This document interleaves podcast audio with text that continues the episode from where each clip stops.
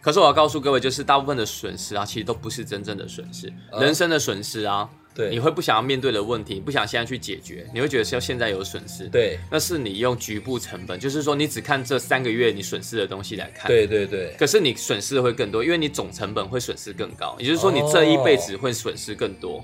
对，像有些人在年轻的时候会觉得说，我要找一份稳定的工作，是。很多人说，哎、你做这个很有潜力，你要不要创业？你要不要创业？是，可是很多人说没关系，我反正我要创业，随时都可以创业。其实我告诉你，你随时都可以创业，做自己想做的事情，这件事情是假的。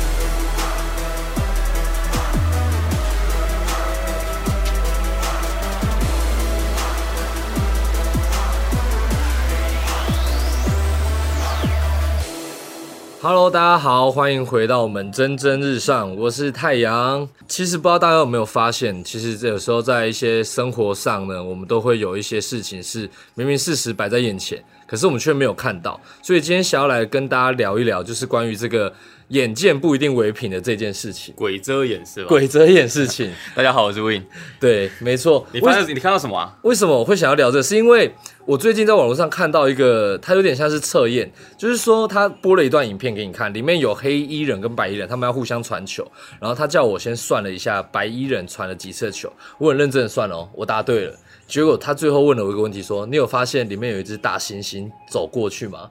我傻眼，看到吗完全没看到，我傻眼。我回去看，结果真的有一只猩猩走过去，所以你是连大猩猩都没有看到？我连大猩猩都没有看到。我想说，哇靠，真的假的？真的有一只大猩猩走过去。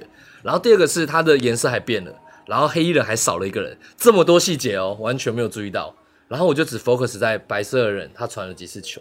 所以你有没有就是生活上很多什么时候你有觉得类似的经验。类似的经验，事实摆在眼前，但你却没看到？其实我我其实你这个测验啊，我以前就有做过类似的，可是它是我在那个哈佛有一堂课叫做幸福课，你有听过？哎呦，你好像前几集我之前有聊到，有推荐过这，个节这个课程，对它线上的 online 的对，所以我们还蛮推荐大家去那个要付上费吗？免费的免费的，它是 open 的课程。哦哦，哦然后它里面其实就有一堂课就有讲到这件事情，它是它有点类似，它是一台公车，对然后呢，它它它更悬哦。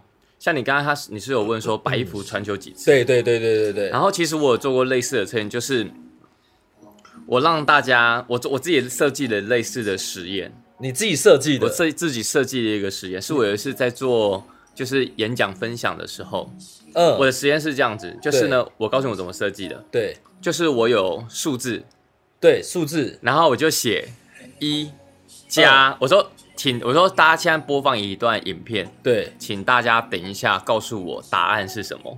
对对对，然后我就我更酷哦，我说我就这影片写一，第一个对荧幕就是一，一。然后加加。三，对。然后又换一张就是再减。减。四。对。加五。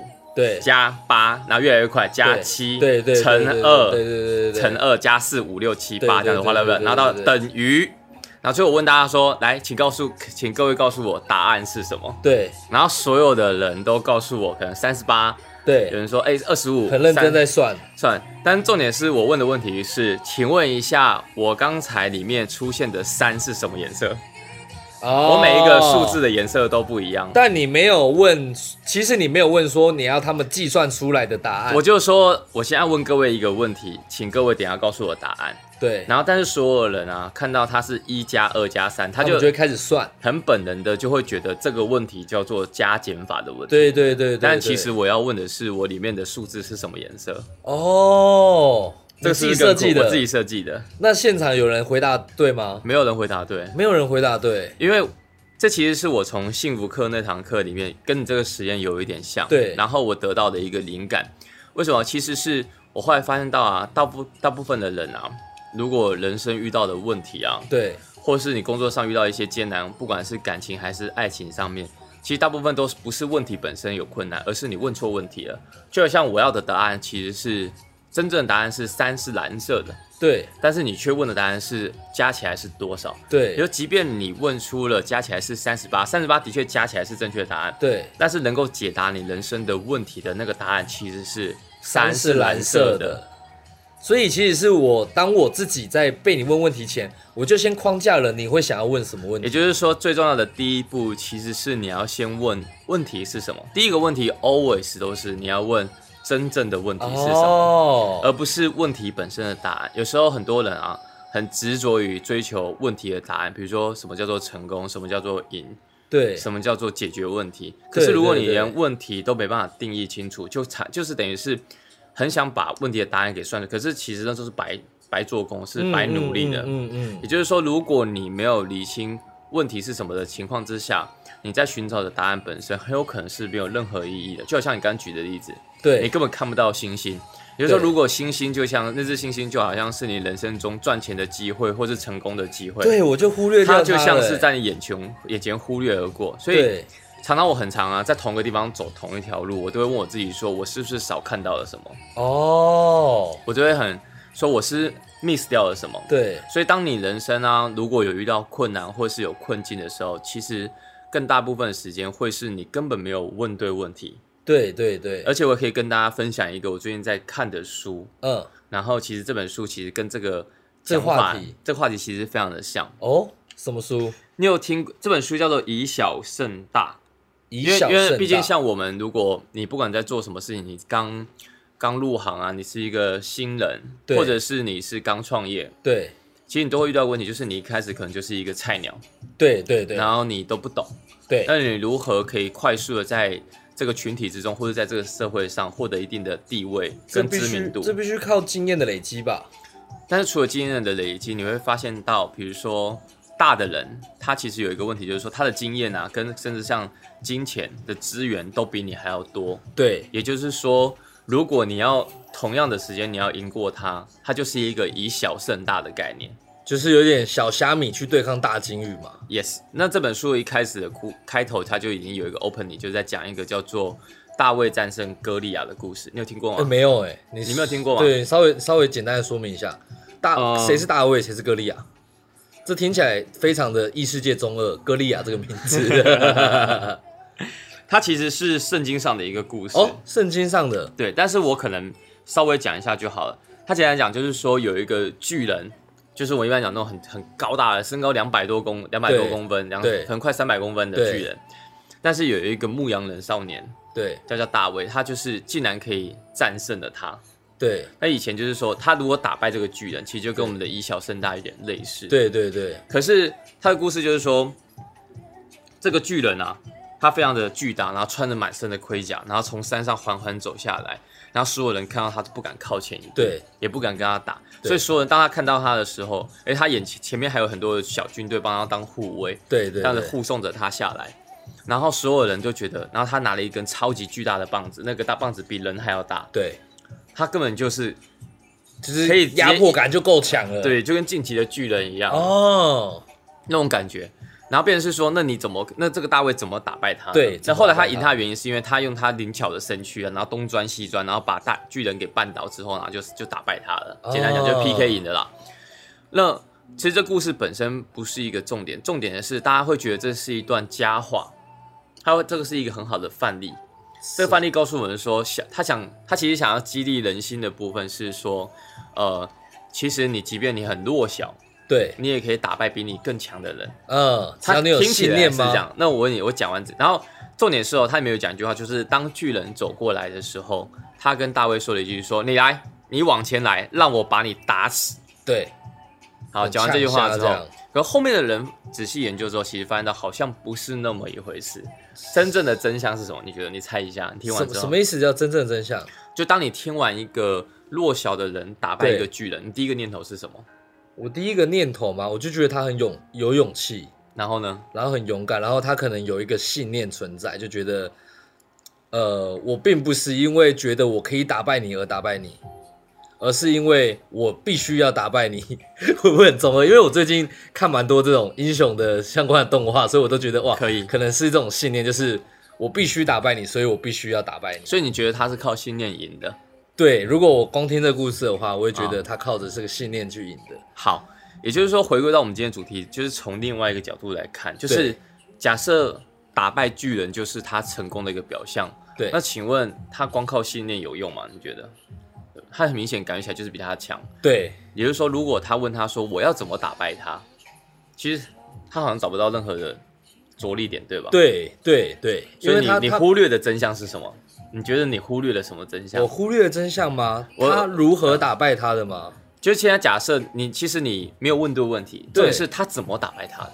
这才是问题吗？对啊，如果这你知道他怎么打败他，很有可能你会发现到这根本就不是一段佳话，这根本可能是一段就只是一个一定会赢的事实。哦，我举个例来讲，如果换个角度来思考一下，假设你现在在现代社会中，对你看到一个量三百公分的人，三百公分的人，，对然后呢，他走路非常非常的缓慢，对然后走到你面前来的时候，他不主动出击，对他一拳就可以打死你，他不主动出击，他却说：“来，你过来给我打死。”你第一个念头是什么？我当然不会往前走啊。所以你不会往前走，可是他一直叫你来给他打，你会觉得这有什么问题？他没有办法往前走，他没有办法靠近嘛，所以他才叫我过去。然后呢？如果你现在看到一个现代社会中，如果你看到一个非常巨大的人，对，然后手长脚长，然后动作又很缓慢，你会怀疑他怎么样？他可能能力不足，低能吧。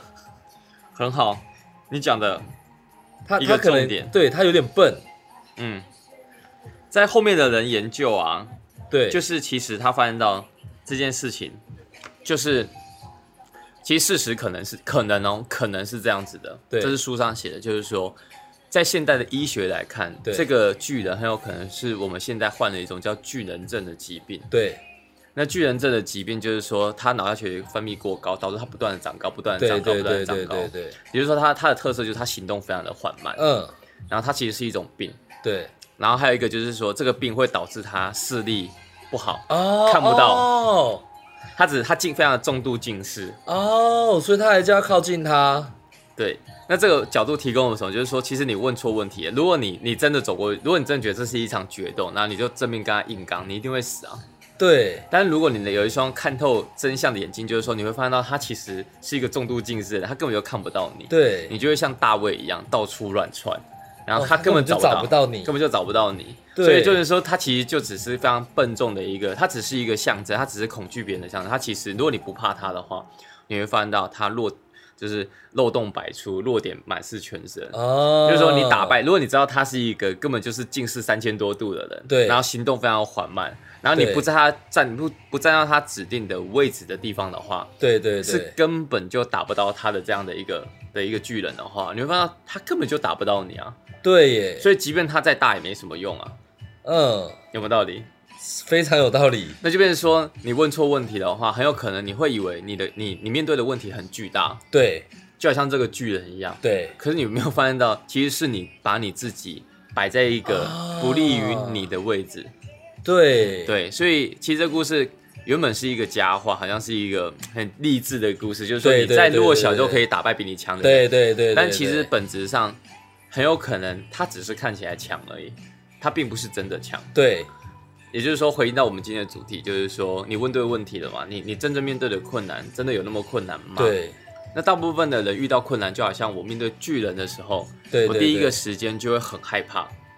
嗯哦，我害怕到看不清楚真相，甚至不会去问其他问，因为你问的问题就是说我要我我要死，我要死，我怎样才不会被他打死？我要怎样才不会被他打死？对可是其实你真跟真正应该问的是说，我要去分析这个问题，分析这个巨人，我要是能够打赢他的话，我需要凑齐什么样的条件，哦，对吧？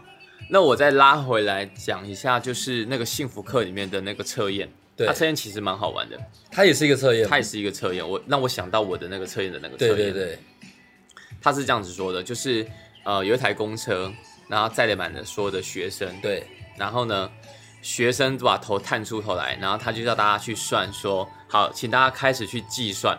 那现在这个影片里面就有很多学生不断的挥手啊，对，然后所有的人呢、就对。开始去算，把就是学生有几位，几个对。对，但是他最后问的问题是说，请问窗户有打开的有几扇？哦，蛮酷的吧？对，蛮酷的，所以其实是同样的问题，对，那我把它设计成我的版本，就是数字有颜色。对对对对，对所以就我自己人身上，我后来只要遇到困难啊，大部分的时间我都会问说，哎，我我我就是不要盲目的去解决问题，对，而是说我怎么样去厘清问题，说我是不是正在解决一个根本不是问题的问题。因为有时候其实你一整天下来啊，比如说你遇到一些问题的时候，你可能会想要当下去解决，可是你会发现到根本的问题你没有解决。举个例子来讲，比如说像有时候我们有些客户会来抱怨问题，他说：“是哎，一定会遇到很多，如果有你们有客户的人的话，听众的客户。”常会收到客户的一些客诉，就说啊，你那个那个没有用好，你你这个赶快帮我用一下，对对对。对对那大部分时间你会很害怕被骂，对，会觉得好好像没做好，然后让客户不满意。对你也会遇过这种状况嘛，对吧？有有有有有像你有接一些案子，，对对对，客户就会抱怨，那你觉得要怎么解决？如果是你的，我的话通常会先知道说客户他的问题在哪里，然后再去做改善去解决。可是你会发现到啊，真正的问题是为什么会让客户产生那些问题，嗯，这才是真正的问题。所以，如果当你现在，比如说你有十个客户同时在骂你同一件事情，嗯，如果你去解决十个客户反映你的问题，你就是解决十次。对但是其实真正真正的解法应该是你忽略那十个客户抱怨你的事情，都是同一件事。然后你要去理清说让他产生问题的那个问题。比如说，第一，你并没有对应的客户客服人员，或是你没有对应的一个机制跟管道，让他们去反映他们的问题，嗯，而是让他们就是想什么时候跟你反映分散的去做对对对对回馈，这样甚至是你没有去整理过或分析过他们的问题，把你内部的制度给建立起来。建立起来。那变成是说，如果你解决一次之后，你就认为你解决问题了，那这个才是大问题。等到下次又在发生问题的时候，同一件事情又在发生同一个问题，你会觉得哇，我怎么老是那么多问题？因为治标不治本，对治标不治本，其实大概就是这种感觉。可是大部分人都不知道本在哪里？本在哪里，也就是你刚刚回到问题，就是说那个星星在哪里？对，那个没有看到。对，那个星星到底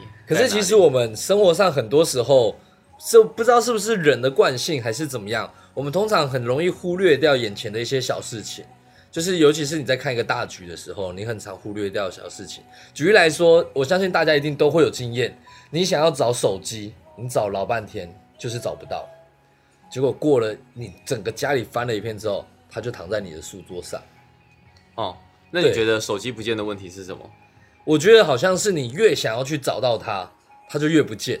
然后我小时候都会觉得是有小精灵偷走了，然后我都会觉得小精灵要把它还我，然后它就出现了。其实这边可以讲一个，我来讲一个未来的趋势，就是有一个名词很红，很红，前一阵子什么叫叫做 IOT，你有听过吗？没。有，我都也没听过这个。好，这是一个科技的名词，也是蛮红的一个题材，很多人在做 IOT，IOT 全名是什么？物联网。哦，物联不是互联，是物联。其实物联网已经很普及了，几乎已经大部分都有。我举个例子，比如说有个品牌叫做小米，对，它就是专注在做物联网。物联网是什么意思？物联网就是什么东西，家电啊都可以连上网络，物品可以连上网络，哦，就叫做物联网嘛。物联网对，比如说你的冷气可以连上网络，啊，你是不是就？可以远端用手机去操控？哦，对，很多人现在家里都有这功能了。好，那我们刚刚提到了一个根本问题，就是在大家以为东西找不到是问题是找不到东西这个问题，对，其实是它没有办法让你找到。哇，根本的问题是是你你不知道它在哪里，对你不知道它在哪里。你也没办法定位它，嗯，所以你你的习惯不好，所以你以为是你习惯的问题，但其实根本上就是，如果它永远都会不见，它有你跟它完全没有任何的连接的方式，对，其实你你总你总是会有你找不到的东西，不管是手机、钥匙、钱包包、电脑，whatever，遥控器，遥控器。但是你想象，如果有一天你所有的物品都可以连上网络，对，对，那你只要可以上网的地方，你是不是就可以定位找得到它了？就有点像是现在 iPhone 就有一个那个翻 Find my my phone- phone，对对，Find my phone，对，还有它现在 Find My Phone 里面不仅是，你知道它不仅 Apple 它不仅是手机可以找到，电脑。电脑也可以找到 AirPod，，AirPods 都可以找得到。，对对对对那，就是说，让你常常不见的东西可以连上网络，才是解决根本的问题。那连上网络会不会有点危险呢、就变成是你的东西，只要大家骇客骇进来，他都知道你的东西放在哪里、欸。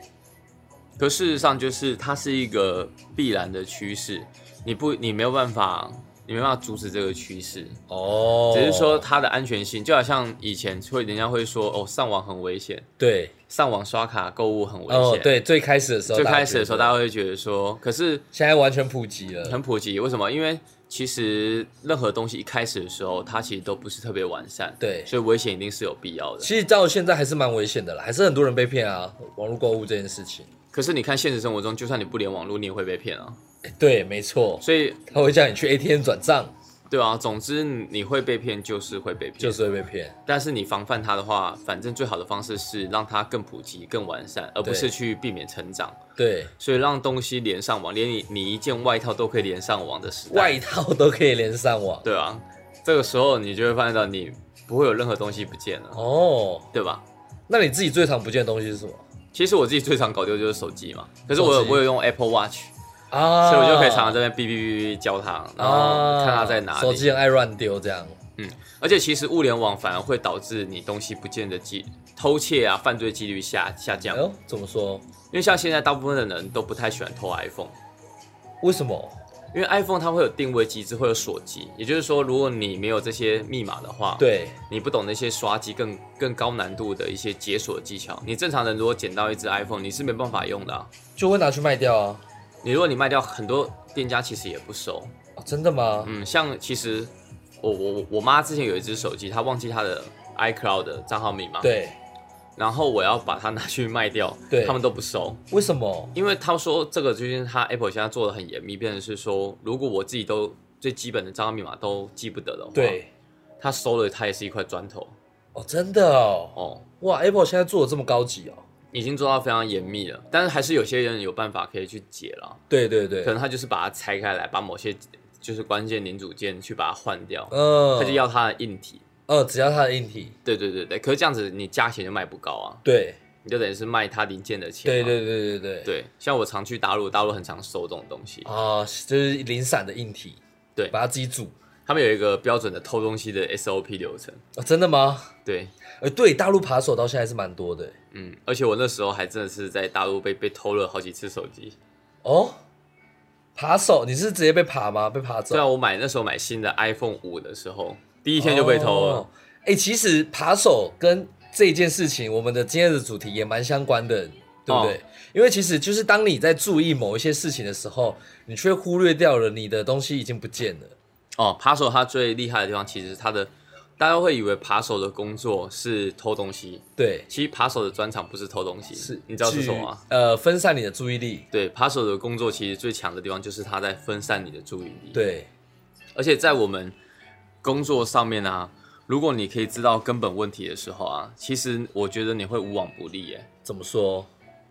因为其实基本上大部分客户在问的问题都不是根本问题，哦，你说一般我们现在面对到所有的客户，他基本上他自己也不知道根本问题是什么嘛？就是大部分的人其实他都以为他在表达他的困扰啊，对或者是他在反映他的需求的时候，你会以为大部分你听到都会以为是他在讲他的需求，其实他的需求 always 都只有一个，就是把东西给我做好，不错。不然是呃，其实做好这件事不重要，做好背后的意义才重要。帮我赚到钱。没错，工作的本质就是赚到钱。对，也就是说，比如说，不管你是哪一个行业，比如说像太阳，你是拍影片拍摄的拍摄影片的，其实它最终都要指向一件事情，就是说，你这支影片虽然看起来好像跟钱很远，对，可是如果你是抱持着说，你这支影片可以达到让它有宣传的效，效宣传就是一种间接赚钱的一个方式嘛。对对，行销，对，也就是说，如果你可以以，比如说你就要很问清楚问他，你这个人如果他跟你讲说，哎、我想帮我拍一支影片，拍摄一支广告或者什么的，对可是其实他会跟你讲说他的表现方式啊，他的感觉，他在哦讨讨论这些东西，对不对？对。但我会问一个问题，我会说你这支影片要做什么用的？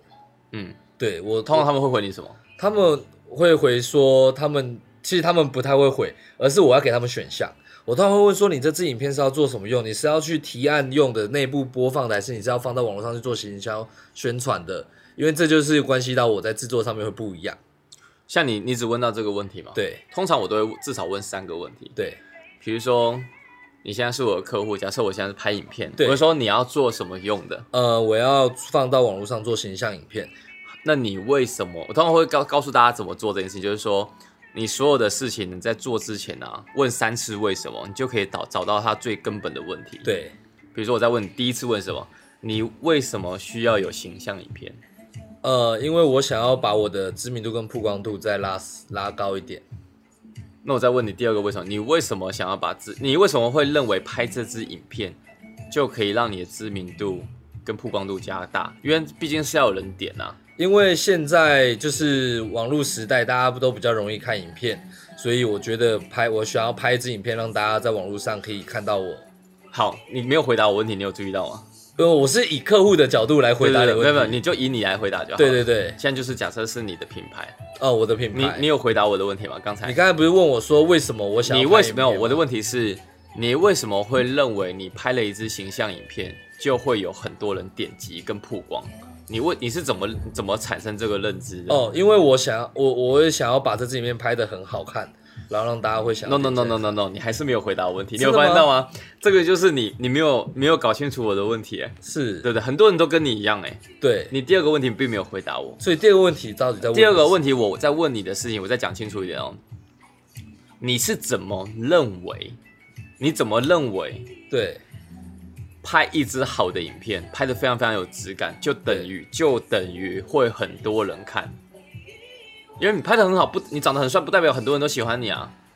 哦，你说我是怎么认为一支好的影片就会很多人看吗？于很多人看。我没有我没有认为一定会好的影片等于很多人来看啊。哦，可是你第一个问题回答我的时候，你不就回答我说，你想要获得很多的曝光跟很多人，对啊对啊对啊对啊对啊，然后问你第二个问题，你就回答我，你不这么认为的话，那你为什么要拍这影片？因为拍完之后后面还要做很多的广告宣传跟行销啊。但我要有好的数，我要有好的内容，我才可以做好的宣传。好，所以第二个问题的答案就是，因为你要去做行销的话，内容对必须得很有质感。对对对对，好，那这个问题就很奇怪了。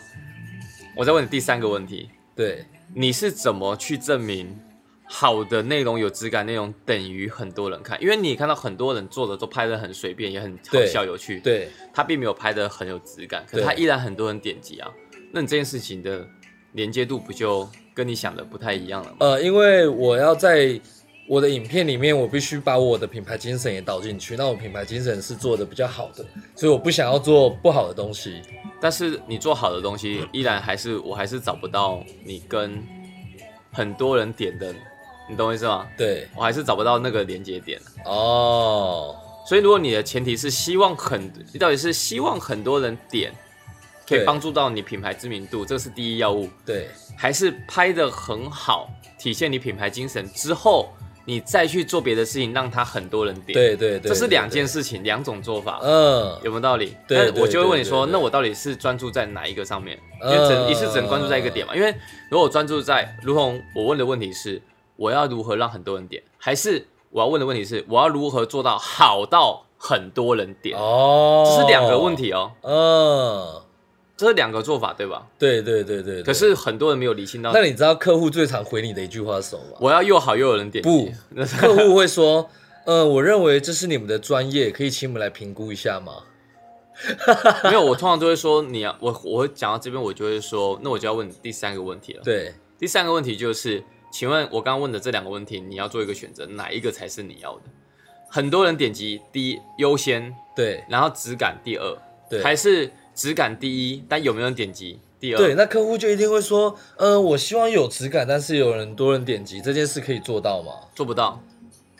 我做得到，哦但是它是时间的问题，就是你要我先做到哪一个？因为我们是我们短目标是分切好几个段落的嘛，对对我一次只能达到一个目标啊。对如果你要我短时间很有话题，很多人点，那这就是我，我只要达到这个目标，我就很明确了。哦那如果你要我拍的好，对那就是我唯一的目标，我就拍的好，我也不管有没有人点。对对，那这个时候我就我就再补一刀了。这个其实就是你问到这个点的时候，很好成交了。对我就跟他讲说，请问，这是一个套路，大家可以学起来。请问你想赚钱吗？对你想要很多人，你想要很多人点击吗？对那很多人赚钱跟不很多人点击等于很高的曝光，对你来说也有可能是很高几率的会为你带来很高的收入，对吧？对，好，那我现在就问你，再问你这个问题就很重要了。那请问一下，你要很多人点击，还是很拍的很好，可是不一定有人点击，请选择。哦，大家通常都会选择很多人点击，嗯，也就是说，那拍的好就是第二优先，对对，而不是第一优先。也就是说，不会有人回答说我不想赚钱。但所以等于说，你要先了解客户他自己心里最想要做到的东西是什么，对不对？对，不然你会瞎拍啊，对。因为他会以为真的可以同时做但到。如果卡在我的关系上面，就有点微妙喽。因为我有有可能我对到的不是客户，而是对到代理商。那代理商的目的呢，就是可以跟客户交差，他可以交得了这个案子，所以我是要帮代理商完成，他可以把这个案子完全的交给客户这一件事情，而不是帮代理商赚钱。其实这也是大家会常遇到的问题。对大部分人会说，可是我又不是面对最终问题的人。，对对对对，但那那我无能为力嘛。那我就变成说我卡死了啊、我没办法真的是解决根本问题的情况之下，那我是不是就没有办法往前了？对也没办法把我的地位给提升啊，哦或是升迁啊，对或者让我的东西越来越好。对也就是说，其实并不是这样子的。就是说，如果你把它当成你的事情对来去做的话，，对只要最终大家有要有一个心里要有个答案，就是说，只要最终结果是好的，对然后是你造成的，是你起头的，对。最终的好处永远都会回到你身上，但如果是不好的，但是你起头的，那有可能也会回到你身上，对不对？可是你还是要大家必须要承担这个风险。因为大家把你推出去的时候，就好像当初大家觉得巨人很可怕的时候，没有人敢去上前跟他对抗，对那你也不会是那个军队里面的的第，你是只是一个小兵嘛？对你甚至是他是一个牧羊人，他甚至不是军队的人。对所以当初把你推出去的时候，他可能是推你出去送死的。对但是最终你只要能够打败那个巨人，你就会你就是英雄你就是英雄。对对，不管你过程中你发现到他是一个 是一个行动不便的有病的人，但最终你只要能够打败这个巨人，你最终还是解决问题的人。然后你还可以回来告诉大家说，我是靠着我的信念产生了奇迹。对，你可以改写这个结局这样子。哦，所以大家一定要有一个想法，就是说你不能够老是觉得说好像这不关你的事，因为如果你关不关你的事，跟这个结果好不好跟你有没有关，其实很很大很大一部分是根据你是怎么定位你自己的。嗯，如果你自己觉得你就是一个牧羊人，那你的确就是一个牧羊人。但是如果你愿意去发掘真相，并且去解决问题的话，对那，你就会变成英雄。哦，你怎么看你自己，比别人怎么看你来的重要。嗯，别人给你的位置是他给你的，但是你自己的位置必须得你自己去定义。对对对对对对，所以其实回过头来，我们讲这个眼见不一定为凭这件事情，好像当你可以开始从各个角度去发掘事情真相的时候，这一个弱势就变成你的优势了。你甚至可以发掘到别人看不到的问题。而且其实有时候啊，解决问题不并不一定是像大家一样，就是像你解决问题的话，你会觉得就是我要去解决。对其实解决问题这个蛮吊诡的地方是，有时候你是让问题自己消失，而不是一定要你去解决它。让问题自己消失也太悬了，太空虚了一点吧？就举个例子啊，呃，我觉得之后可以跟大家分析一下什么分分享一下什么叫做《孙子兵法哦，你还有研究《孙子兵法》？》，就是有稍微看一下，但也不能就是有几个概念。我们今天还有一点时间，你不如就多多多少少分享一点点。我可以分享一点，我可以分享一点。《孙子兵法》里面有一个“先胜而后战”这个概念，先胜而后战，我先赢了再战斗，我先赢了才战。什么意思？你很奇怪你没有战，你怎么赢？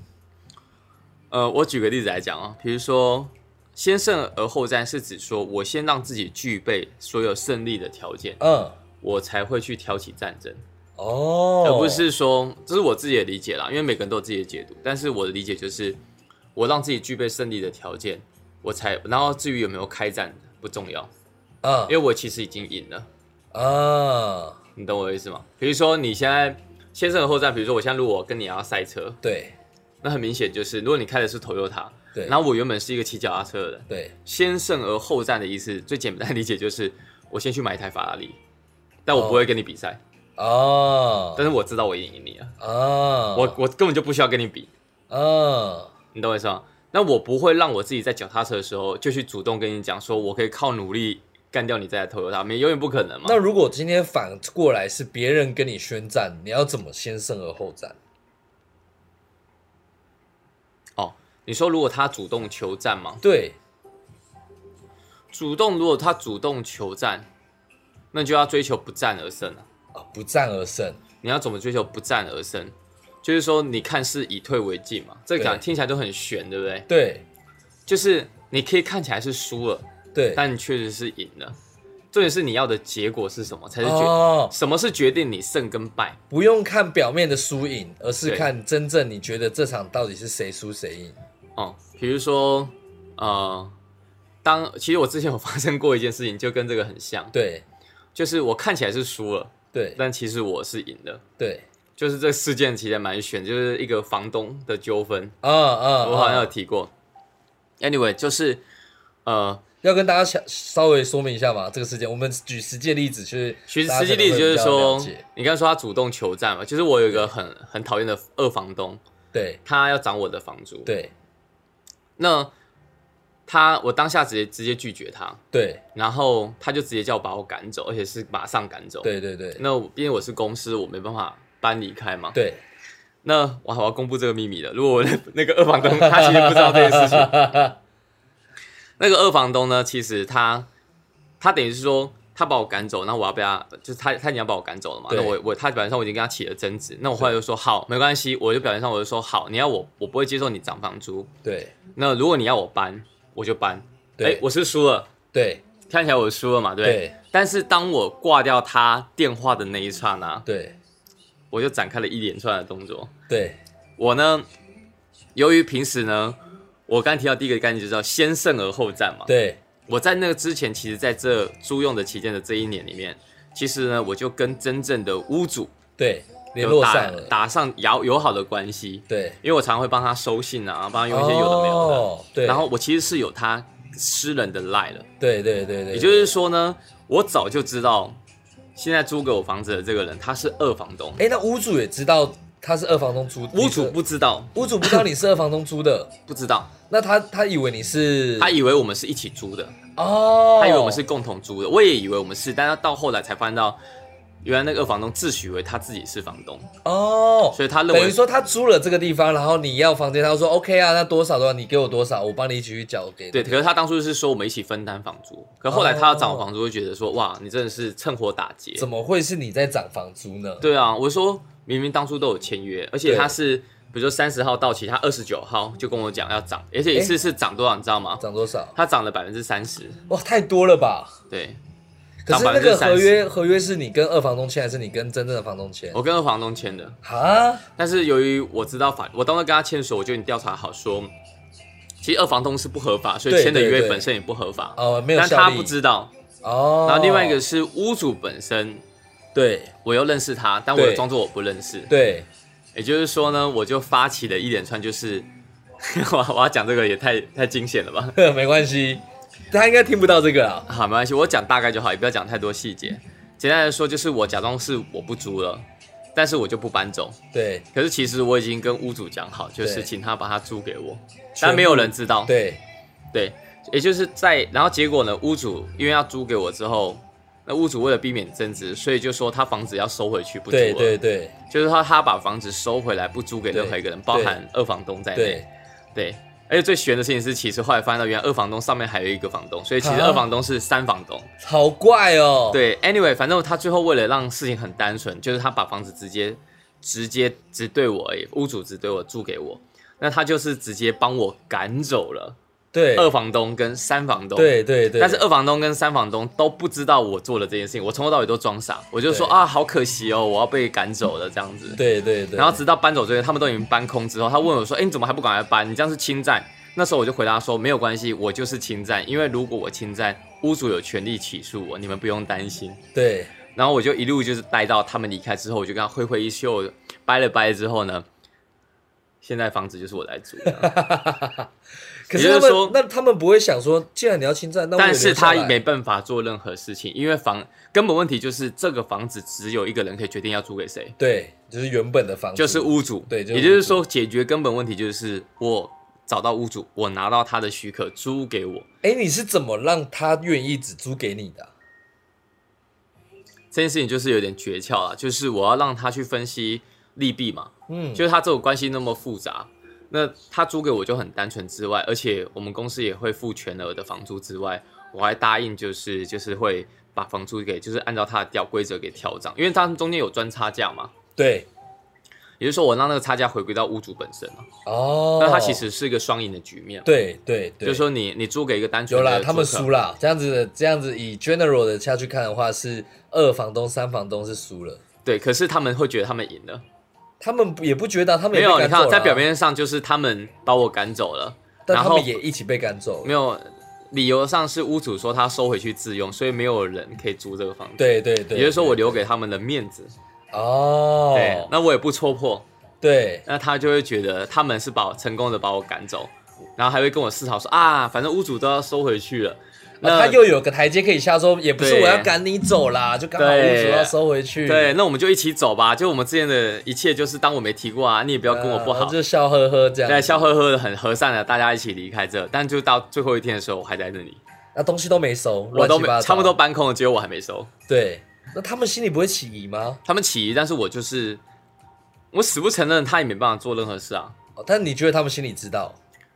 但是他没办法戳破啊，哦因为他如果戳破的话，我这平衡玩恐怖平衡玩的很好，就是他如果戳破，他就是二房东跟三房东，也就是说他们没办法拿回押金，哦，所以那时候在他的角度，而且他们的押金其实就是我要付给屋主的押金，我会付给屋主成立新的租约之后，屋主才会愿意把押金退给他们，这是一个连环环，所以最终就是我才是最后要把押金吐出来的人，也就是说他们的押金在我的手上，哇，你玩这种恐怖平衡很厉害哎。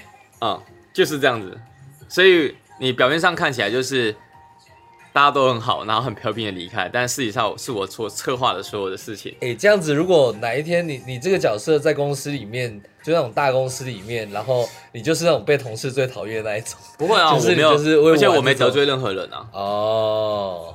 而且我还让大家都拿到该拿的，哦，对吧？我没有为难任何人啊，对，而且我还让人家拿更多。那像这样子的套路可以用在商场上吗？很多时候，其实你我说不要解决问题，也就是说，刚刚举例子就是说，有时候你是要让时间来帮你解决问题。哦，时间吗？比如说，有时候我们会给客户一些建议，比如说你给你的主管一些建议，对，大部分人会很执着，会很有一个执念，就是说一定要他听你的建议，因为你会觉得他是白痴，你都不听都不懂。我说尤其是像我跟主管提案对主管说，主管之后有时候有些好像脑子不知道装什么，对。就是会有个人己见。对对，对这个时候我会鼓励各位，就是呢，你不仅呢不要反对他，还要鼓励他。鼓励他，你不觉得会有点越矩吗？我通常的做法是这样，我会说，嘿，不，哎，太阳，嘿、boy，你跟主管说，嘿、boy，我会说，哎，老板，不好意思，那个我会给你一个建议，那我会分析给他两个选项，对。然后一个是说，哎，如果照你的方式呢，可以怎样怎样怎样，可能会发生一些问题，但没有关系。第一种，这是我讲的，对我觉得你会发生什么问题，那我觉得你发生问题的话，我会建议你可以这样做，但是你不用照我的，没关系。对然后第二种就是，如果你坚持要这样做，我会支持你。对，那如果有一天发生问题的话，你可以记得我有提过的这个做法。但是你知道问题一定会发生，也就是说，你接下来只要讲完这段话之后，你就去忙你的，什么都不做，等到时，然后你中间时间他如果没有人阻止他的话，他就会很非常肯定的往那个错误的方向去走。，对也就是说，这个例子就是说，像我常跟我们的朋友讲说，如果你看到有一个人啊，对他正在往悬崖开去，对你最好的做法就是帮叫他踩油门，他有没有踩一半对，你就要踩到底，往悬崖奔去。然后你要做的事情就只是在悬崖底下等他，悬崖底下因为他摔下去的时候，他会发现到有一个人在那边陪着他，他会反而会很相信你。哦，可是你要一起苦过那一段，对不对？哎、没有没有没有没有没有，他是摔下去的，你是走下去的。可是如果你一直跟他拉扯，等于是在同一台车上面，对你一直在帮他踩刹车，你说哎不要不要不要，你在阻他帮方向盘转来转去，你会很累，因为你跟他拉扯，对那台车会开着扭来扭去，对而且你会浪费很多时间绕路。对。还不如就是你告诉他没错，你是对的，你就往那边走，但是你就在悬崖底下等着他。可是如果你以大方向来讲的话，这件事情会造成公司的损失的话，你还要让你为了让你主管清醒，呃，说你就去做吧。可是我要告诉各位，就是大部分的损失啊，其实都不是真正的损失，啊人生的损失啊，对，你会不想要面对的问题，你不想现在去解决，你会觉得是要现在有损失。，对那是你用局部成本，就是说你只看这三个月你损失的东西来看。。对对对可是你损失的会更多，因为你总成本会损失更高，也就是说你这一辈子会损失更多。对，像有些人在年轻的时候会觉得说，我要找一份稳定的工作，是很多人说，哎、你做这个很有潜力，你要不要创业？你要不要创业？是，可是很多人说没关系，我反正我要创业，随时都可以创业。其实我告诉你，你随时都可以创业，做自己想做的事情，这件事情是假的。是假的。为什么？因为你二十岁创业跟三十岁创业，即便做的事情是一样，你的机会、代价你的人脉，还有你能犯错的成本，哦，你可以犯错的成本其实完全不一样。对，因为你，比如说你二十岁的时候，你没有什么薪水，你你无所谓啊，你过生活不用多钱。对啊啊可你三十岁的时候，你那时候可能你的薪水足够你买一个房子，对然后买一台车子，对，那你还有一个小孩，但你这时候要这个时候创业，你不可能让你小孩跟你的家人跟你一起饿肚子吧？，对，也就是说你会失去那个条件。哦，对，所以其实完全是不一样的。所以千万不要以为说好像你可以等，其实你没有办法等。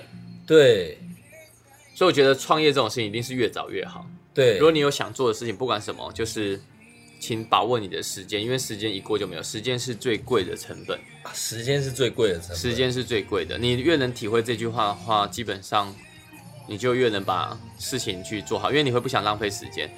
总时间成本就是，当你在三十岁创业的时候，你会发现到你要放弃的是一份月入十万的工作，对可，是你在二十岁创业的时候，你要放弃的就只是打工的时打工的收入而已，啊，所以那是完全不同的。对。那如果到四十岁才创业呢？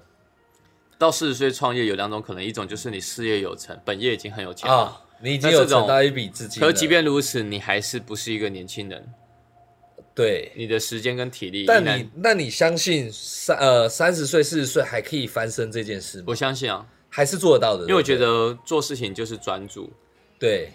就是专注在你要的事情上。其对实，是其实大部分三四十岁创业的人大有人在，像马云才三四岁才创业啊，对，他也只花了十一年了。其实我觉得那种三四十岁，然后他已经有一定稳定的工作，但他却可以抛下他所有的一切，去从事他真的想要生活的人，很有勇气，是非常浪漫的一件事。可是我会觉得这跟赌博有点像，哦，就是如果说你现在买大还是买小，你压一个注，对。你人生 always 都是 all in 啊，对。就是你你你几率都是一样啊，成功跟不成功的几率永远都是一样。对对对，一半一半。对，可能都是一半一半，甚至是，其实我觉得成功的几率远远大过于不成功的几率。哦，你说每个人不管在人生上面哪一个选择，成功几率都远远大于不成功嘛？哦，我我越长大，我小时候我会觉得说成功几率是很小的，对，可是我后来发现到原来成功的几率是比大过于不成功的。所以你觉得失败比成功更困难？哦，失失败比成功更没有，其实重点就是其实没有失败这件事情，放弃算失败吗？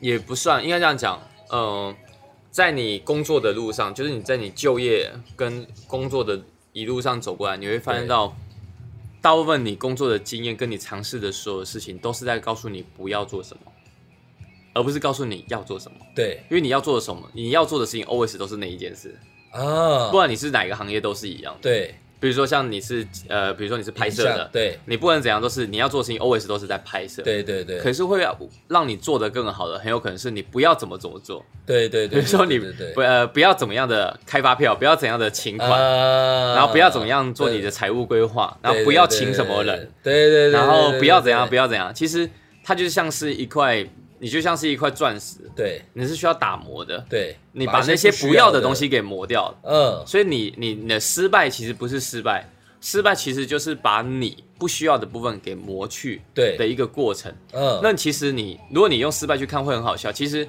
那个过程会变成说你变得越来越亮了，对你变得越来越璀璨了，对，所以那不是一个失败的过程它只是一个过程，从迈向成功的过程的一部分，它是。失败其实是你成功不可或缺的一部分。你是由哦一百个失败来累积你那唯一的成功。所以“失败为成功之母”这句话是你觉得是非常的有道理的。失败为成功之母，失败为成功之母这句话有道理吗？我我觉得还好，因为有时候你不一定要失败就可以成功。对，你说先胜后战，先成功了再来做，先成功的成没错啊，先成功再来做。对先成功是指很多种成功的定义啊，比如说像我们最近拍片，其实我就蛮多心得，像我就觉得我就没有做好这件事情，对就因为我没有先定义好我要的样子，，对导致我我不知道我在干嘛。但我们有时候还是需要一些实际的经验，才可以更让我们更看得清楚吧。可是很多人会放弃，会失败，在过程之中会有挫折。对可是这个挫折的情绪，我觉得是很重要的。嗯，对你去面对你自己挫折的情绪，很多人会陷在挫折之中，对还是说你知道它只是一部分，你成功的一部分，对那你就会觉得它是很可贵的。哦，对这就像失恋一样，我我我我只是变成蜕变成一个更好的人，不用一直在卡在分手这个难过当中。嗯我是觉呃，我觉得大家可以在可以跟我们分享一下，如果大家有听我们节目，可以跟我分享一下，比如说你最近有遇到什么问题啊？你是不是看你觉得根本的问题是想要知道根本的问题的话，你也可以留给我们，看我们可以找一起来帮各位回答这样子。但现在如果要留的话，我们好像是要到 Instagram 去，对不对？我会觉得我们可以在 IG 上面开一个跟我们观众互动的地方，们就叫大家就叫做 Super Real 蒸蒸日上嘛，对不对，就叫蒸蒸日上。对，我们等下就会建一个，嗯然后希望大家可以把一些你觉得你会想问的问题啊，真真问题，啊真我们真的问题回复你真的答案。真的答案。希望可以透过那个去解决大家目前遇到的生活上一些小困扰了。而且那个是思维的方式，哦，你说很对，其实很多解决问题是思维，而不是方法。对，重点就是你不需要去知道，很多人会觉得说啊，我没那么厉害，我这样，可是其实是你怎么去，你怎么去看这个世界，你看得到那只星星吗？对你找得到你的遥控器 吗？对，你找得到你的手机吗？对你找得到你的手机吗而？是你怎么找到你的手机，而不是找不找得到你的手机。，对你怎么找到你的问题，跟你找不找到问题，这是两个问题。哦，对，你怎么去发现你的问题，胜过于你能不能解决你的问题。那那我很常就是我，你知道我前阵子刚买了 AirPod Pro，然后我买完之后第一天，我那个盒子啊，我因为我在路边讲电话，我盒子就放在，我就坐在路边，然后我就放在旁边，然后我就忘记拿，然后回去找就找不到了。如果这个问题单纯只是我笨而已嘛，单纯就是我不用心顾好我的盒子。那我觉得，如果以这个问题来说的话，我觉得，我觉得 这让我想到一件事情，对，就是我上次捡到了一台 AirPods 等一下，在路边，真的假的啦？但是我是讲真的，但是我那天捡到的是 AirPods 的耳机一颗，哦，然后我捡到一颗之后说天啊，怎么会有人？然后我差点碾过它，我说天啊，怎么会捡到这个？但是我心里一想，不对，不可能会有单一个耳机在这边，对所以我又绕回去再找了一下之后，发现又有另外一个耳机在旁边。对，然后我想说，怎么可能会有两个耳机在路边？所以我再找了一下之后，我又找到它的充电盒。对，哇，完全被你捡到哎！所以捡到它之后，当然我们还是有做它正常的处理啊，就是有去找一下失主啊，whatever。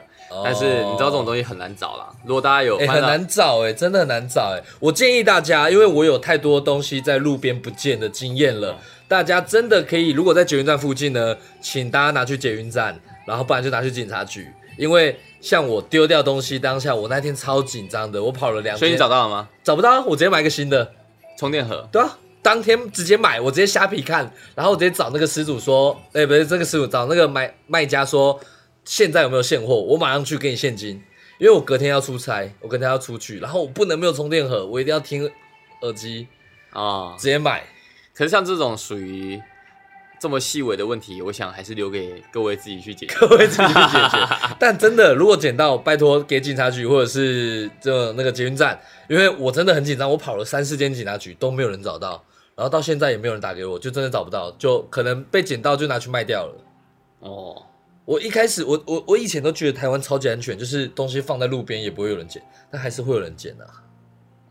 果如果是我也会捡走。哦，就算只有充电盒我也要，对我也还不了你，我知道拿来充电了。对，直接拿来充电了。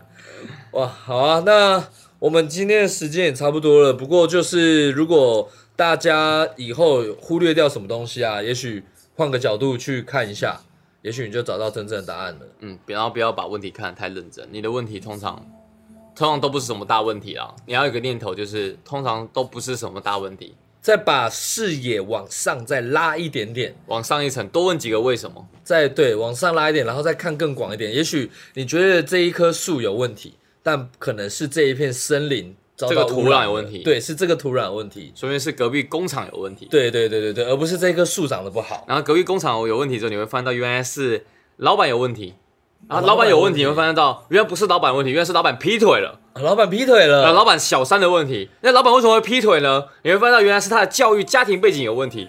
我发现他家庭背景有问题之后，你会发现原来他的父母也劈腿了，然后父母有问题，跟你这样一直抽丝剥茧之后，对对对对你会发现到这个世界充满了各种各样的问题。然后到到时候你就会发现，那你算了吧，你不要再解决这个问题了，你直接换一片土壤，重新开始种一棵树。也不一定，其实你只要解决小三就好了，哦，只要让老板认真，因为以前可能没有发生这个问题，老板可能因为劈腿了，对然后就不认真经营工厂，导致工厂呃疏于污染管教，工厂污染，对不对？对，所以你要解决问题，就是你去把那个小三，去把那个小三，所以你为了牺牲你自己去把那个小三，至少跟老板的小三在一起之后，你想不到就拯救了一整片森林，有时候就是这么简单。但是你却没拯救自己。呃，不一定，你可能牺牲你自己的肉体，就换来一整片地球的健康，我觉得很划算啊。但如果那个小三很老呢？我觉得如果老板有性癖，就是他喜欢老女人。哎、你这样讲好像侵犯到年纪大的女性哦、啊对不起你确定？你确定这样是政治正确的吗？对不起，对不起，对不起，对不起。你这地方妈妈，你有点意见哦。地方没有没有没有各位妈妈们，我是蛮可以接受的。如果大家有需求的话，可以联络我。好，今天就结束在，好，今天就结束在，好，今天就结束在。